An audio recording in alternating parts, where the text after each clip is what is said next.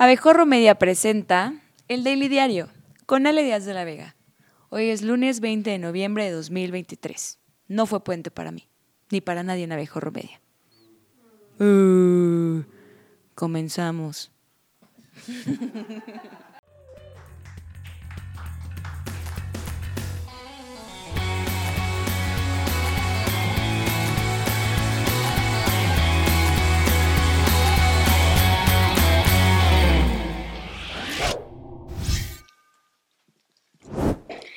Aunque usted no lo crea, hoy, lunes 20 de noviembre, apenas iniciaron formalmente las precampañas rumbo al 2024.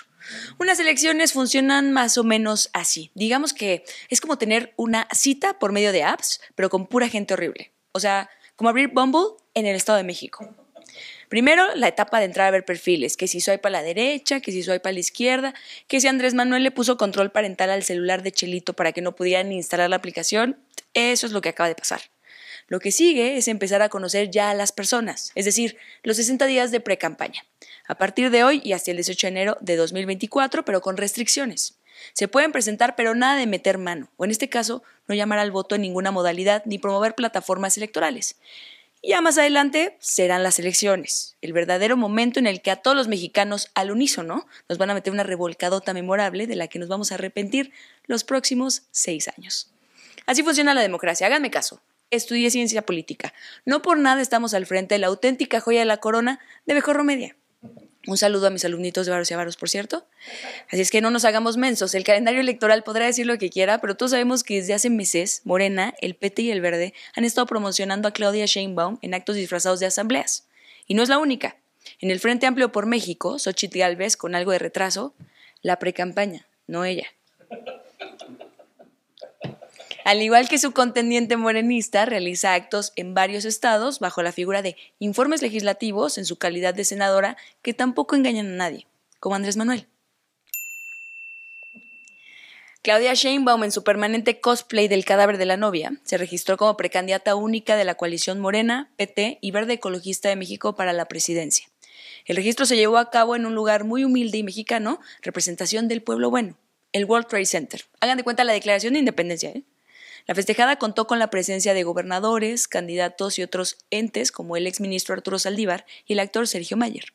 Sheinbaum expresó su orgullo y compromiso con la transformación, asegurando que continuará el rumbo del presidente Andrés Manuel López Obrador. ¡Yay!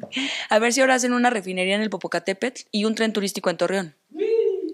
La certeza que voy a estar a la altura de las circunstancias, que vamos a caminar juntos y juntas, en unidad, y que jamás, jamás traicionaré el anhelo del pueblo de México de seguir construyendo una nación aún más justa, fraterna, soberana, libre y democrática.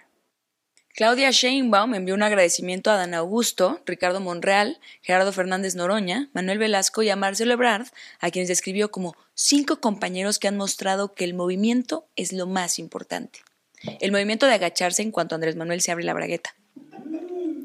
La precandidata presidencial del Frente Amplio por México en su eterno cosplay de mantel de fonda, Xochitl Galvez inició su precampaña en los barrios de Coyuca de Benítez, Guerrero, con una marcha de la esperanza junto a los pobladores afectados por el huracán Otis. En una transmisión en vivo destacó el apoyo popular y llamó a la unidad. Desde aquí, desde Coyuca de Benítez, desde aquí, desde el barrio de San Nicolás, le hago un llamado a todo México a que entendamos que hoy la esperanza cambió de manos y esa esperanza hoy nos pertenece y con esa esperanza vamos a construir el país que nos merecemos. Por eso aspiro a ser la candidata a la presidencia del PAN, del PRI y del PRD. Vamos con todo, vamos adelante, vamos México. Xochitl Galvez también se registró oficialmente como precandidata para la presidencia de México por los tres partidos que tan desesperadamente nos han estado intentando vender como una alternativa fresca y diferente: PAN, PRI y PRD. En dos eventos, la hidalguense expresó su compromiso con un gobierno de coalición que termine con el presidencialismo, que dijo daña a México. Y pues como todos sabemos, nada define mejor el fin del presidencialismo como el PRI. Destacó que su enfoque inicial será la seguridad, buscando abordar el problema de manera efectiva. Reconoció a los partidos de oposición por abrirse una candidatura ciudadana y destacó la importancia de la unidad y la confianza. Hoy tendrán a una precandidata fuerte, con carácter, auténtica, sensible a los problemas de los demás y capaz de vencer a la adversidad. No los voy a defraudar. Les pido me acompañen, que me acompañen para convencer, que me acompañen para ganar y que me acompañen para gobernar. Y si usted creía que el teatrito de Claudia y Xochitl anunciando su candidatura es una pérdida de tiempo, déjeme contarle una historia todavía más lamentable. En Movimiento Ciudadano, Samuel García fue designado como el precandidato único.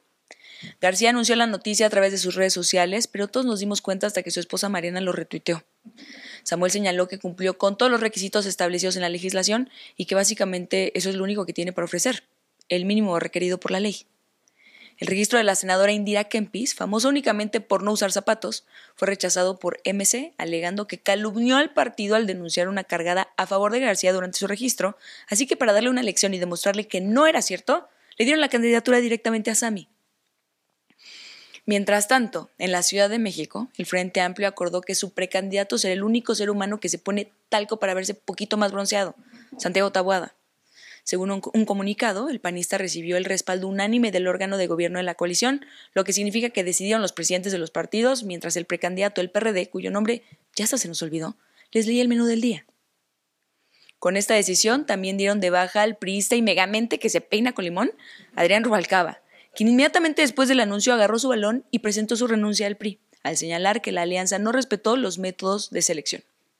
Eh, tomaría la decisión de separarme del PRI, cosa que hago hoy públicamente, y al que me dijo, el separarte del PRI e irte del PRI te hace ser a ti el traidor, porque esas fueron las palabras que utilizó y las mismas palabras que yo le dije, que el no haberme dicho y hablado con la verdad y que los medios de comunicación tuvieran antes que yo la información de que se estaba negociando algo, pues este, eso sí era traición.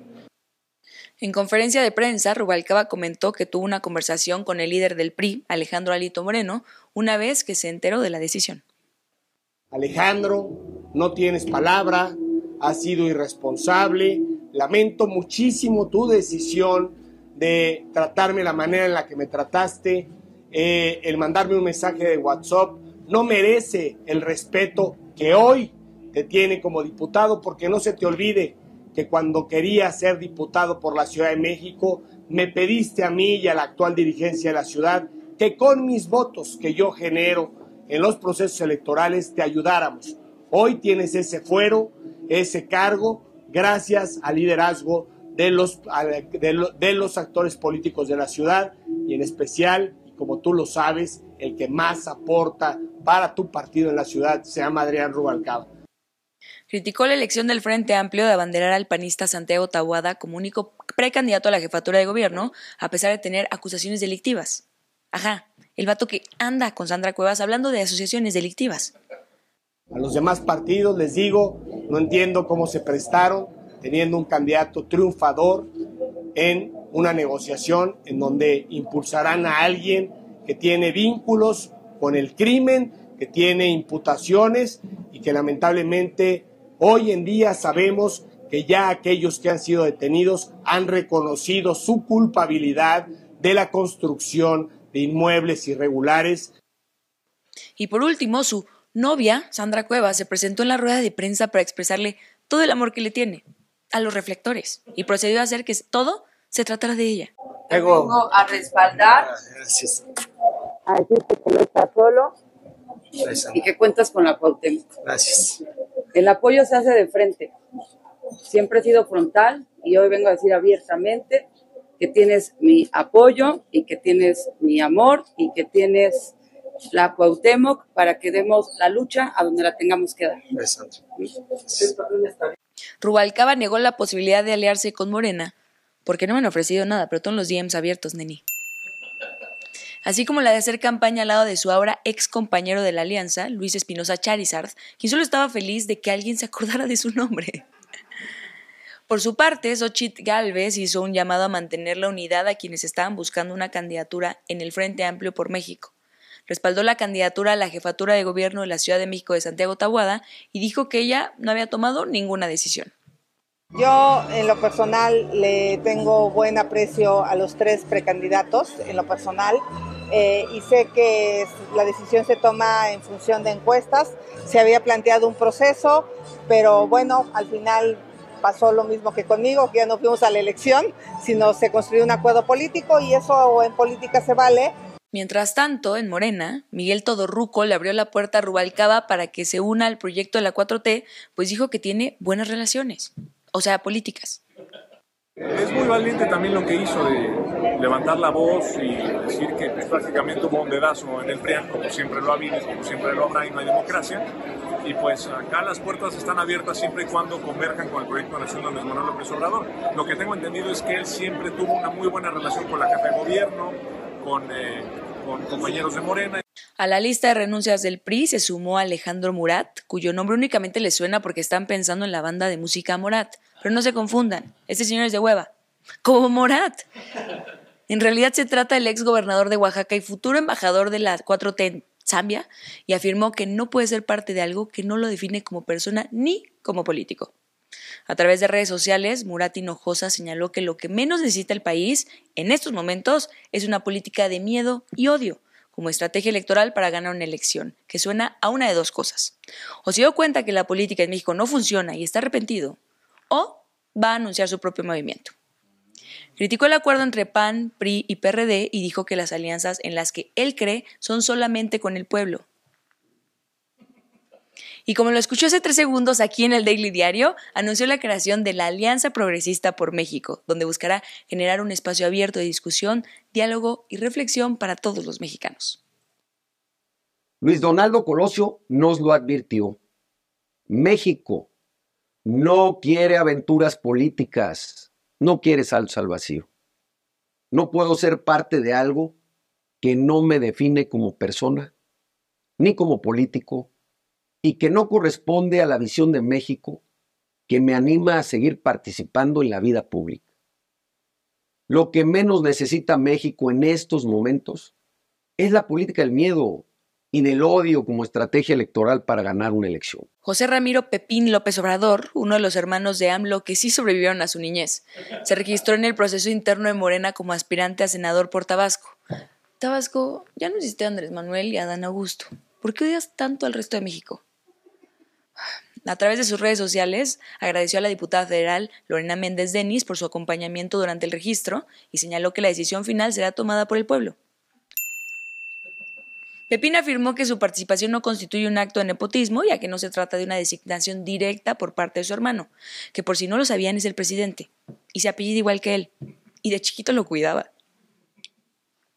En más información, el presidente de Estados Unidos, Joe Biden, expresó su agradecimiento a Andrés Manuel López Obrador por las efectivas operaciones de contención migratoria en México, es decir, por hacerle la chamba y detener cada año más migrantes aquí para que no lleguen a Estados Unidos. También reconoció los esfuerzos de México en la lucha contra el fentanilo y los opioides y acordaron trabajar juntos para ampliar la cooperación en materia de tráfico de personas, drogas ilícitas y armas. ¿Cooperación para aumentar o para detener? preguntó nuestro mandatario en más de una ocasión. Biden bromeó con López Obrador sobre una preocupación tras la cena que ofreció a los líderes de la cumbre, pues dijo que su esposa, Jill Biden, describió al tabasqueño como cautivador. Esto último no era necesario comentarlo, pero como lo leí y me mató la libido por tres meses, siento que era necesario hundirlos conmigo. En otros temas, el Poder Judicial de la Federación estableció que solo los jueces federales pueden autorizar la geolocalización y entrega de datos de teléfonos celulares, así que si necesitan encontrar a alguien ya solo podrá ser por esa vía o por medio de su novia tóxica. El Pleno resolvió que los jueces del Foro Común no están facultados para ordenar a los concesionarios de telecomunicaciones la entrega de información de teléfonos. Esta decisión será obligatoria en 18 entidades, incluida la Ciudad de México, cosa que Ernestina Godoy ya sabía desde hace semanas porque leyó los chats de los jueces. La excepción se mantiene para casos de secuestro, extorsión y delincuencia organizada, donde el Ministerio Público puede ordenar directamente la entrega de datos sin una orden judicial. En otras noticias, la audiencia programada para revisar las pruebas contra Ovidio Guzmán, hijo de Joaquín El Chapo Guzmán, en relación con los cargos de narcotráfico y lavado de dinero en Estados Unidos, fue diferida para el 18 de marzo de 2024 a petición de la defensa. La jueza Sharon Johnson Coleman, de Chicago, aceptó la solicitud y reprogramó la audiencia. La captura de Ovidio Guzmán se llevó a cabo el 5 de enero en Culiacán, Sinaloa, y el 15 de septiembre fue extraditado a Estados Unidos, en donde enfrenta cargos de conspiración para la introducción de drogas a ese país.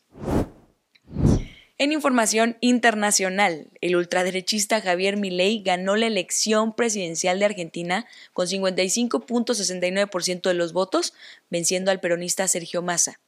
En medio de la peor crisis económica en dos décadas, los argentinos optaron por el cambio con Javier Milei, quien en sus primeras declaraciones prometió cambios estructurales y rápidos para evitar la peor crisis de la historia del país. Entre sus propuestas incluye la dolarización, el cierre del Banco Central, declarar ilegal la ropa interior y derogar la ley del aborto. Una de estas medidas no es cierta, por el momento. Aunque su partido, La Libertad Avanza, tiene una representación limitada en el Congreso, Milei calificó la victoria como el fin de la decadencia argentina y el inicio de la reconstrucción del país. Asumirá la presidencia el 10 de diciembre.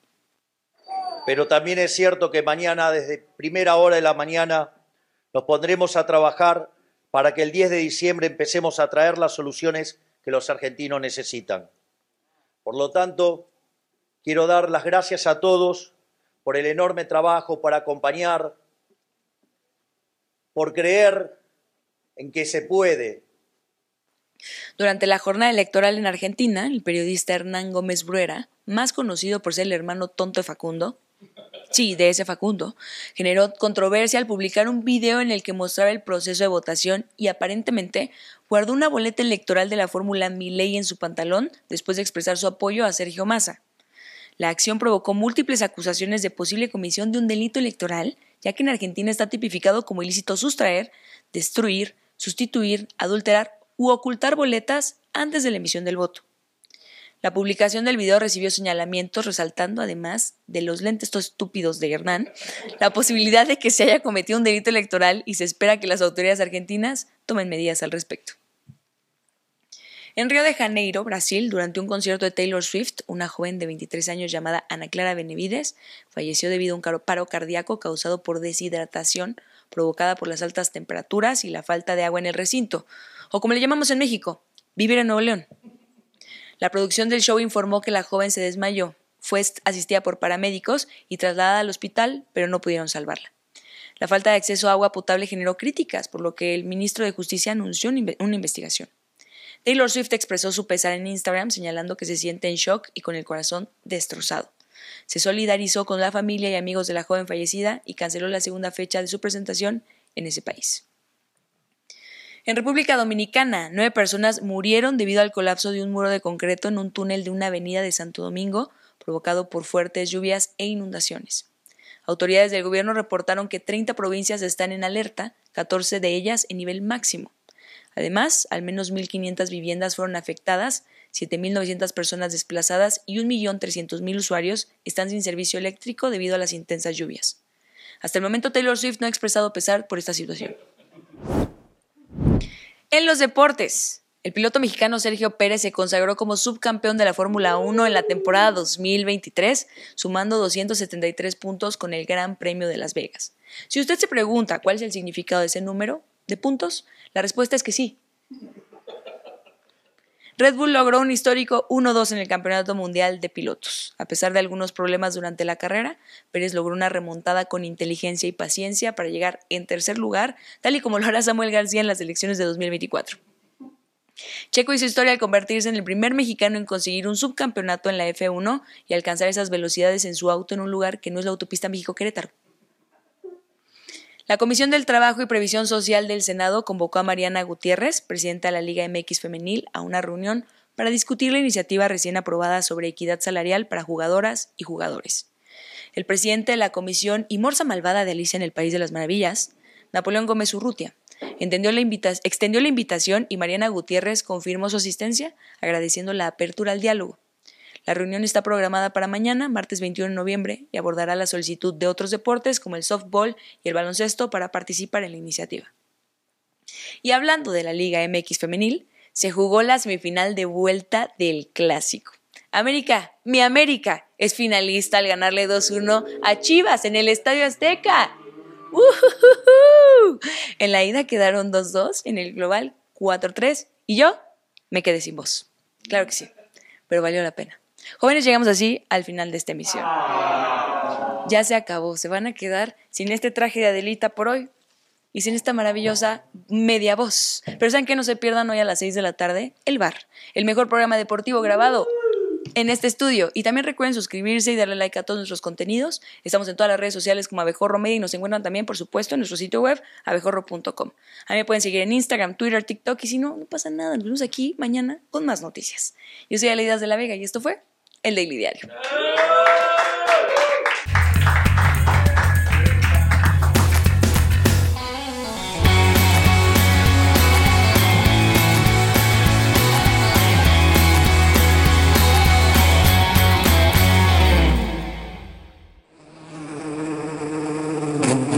Esta fue una producción de Abejorro Media. No olvides suscribirte a este podcast, darnos 5 estrellas y compartirlo. Búscanos en todas las redes sociales como Abejorro Media.